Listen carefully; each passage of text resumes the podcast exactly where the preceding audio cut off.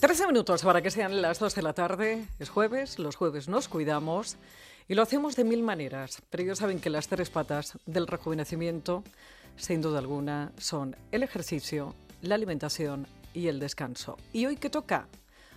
Hoy toca eh, sudar un poquito. Sí. Porque hace unos días fue el Día Mundial del Yoga. Es más, están recomendándolo muchísimo para uno recuperarse mentalmente y físicamente de todo esto que llevamos encima y que tanto nos ha afectado de mil maneras. Maite Criado es una de las pioneras del yoga en España. Maite, buenas tardes.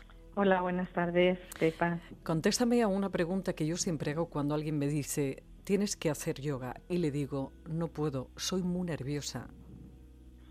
Bueno, pues quizás por esto mismo tienes que empezar a hacer yoga y a practicar, porque el yoga realmente va a procurar que conectes con esas con esos recursos internos que tienes en tu cuerpo, en tu mente, en todo tu sistema energético para poder adquirir un poco más de serenidad y de calma.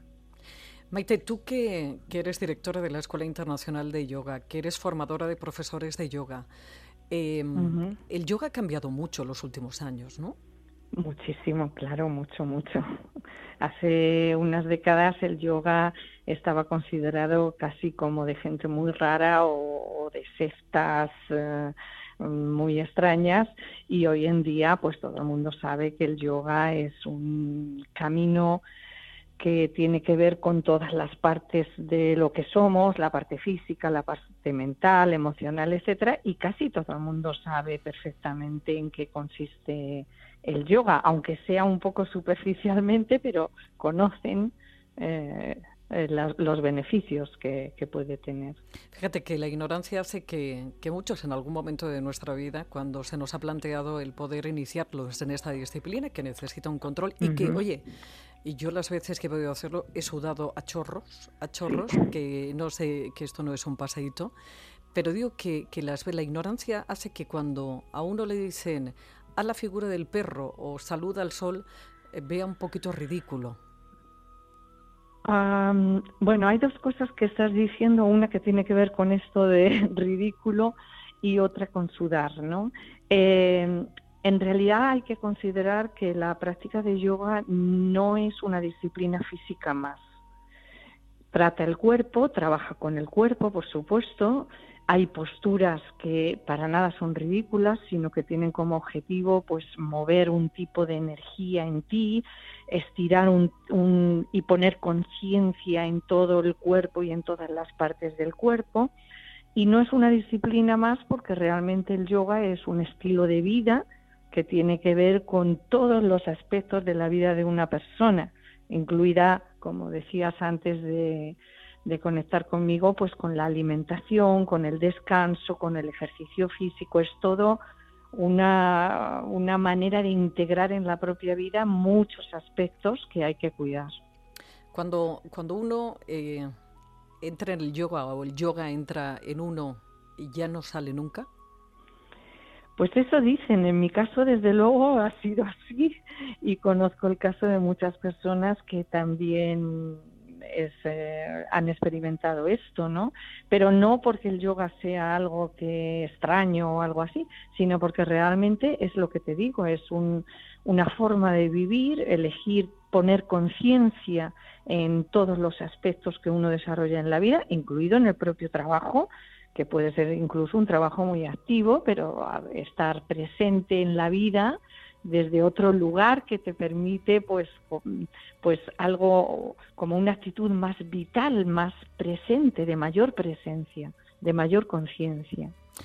Maite, ya para terminar, dos cosas que, me gustaría eh, no dejar en el tintero. Una es, eh, ¿realmente necesitamos ser muy flexibles para hacer yoga? Claro que no. Mm, nos, eh, esta pregunta que me haces, que, que se la hace muchísimas personas y te la agradezco, es que no tienes por qué tener una flexibilidad física. El yoga la va a buscar una vez que empieces a practicar, vas a obtener una mayor flexibilidad pero una mayor flexibilidad en relación a tus características, a tus limitaciones y a cómo sea tu cuerpo y lo que pueda hacer tu cuerpo.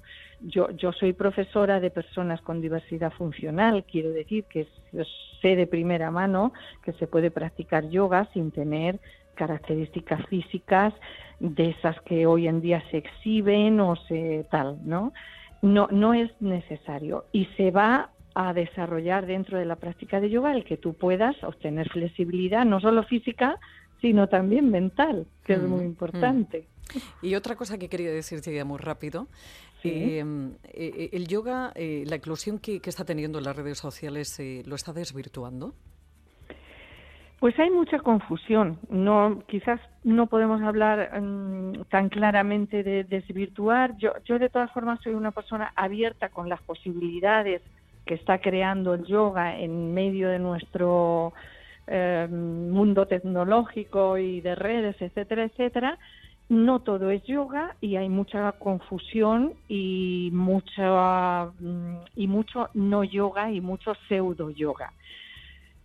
Pero bueno, pues hay que considerar esto que te estaba diciendo antes, que hay un yoga en el que todos estamos de acuerdo, que es yoga, que es aquel que tiene que ver con los todos los aspectos de tu vida, no solo con exhibirte en las redes sociales o hacerte la foto o tener un cuerpo 10, es que no tiene nada que ver con eso.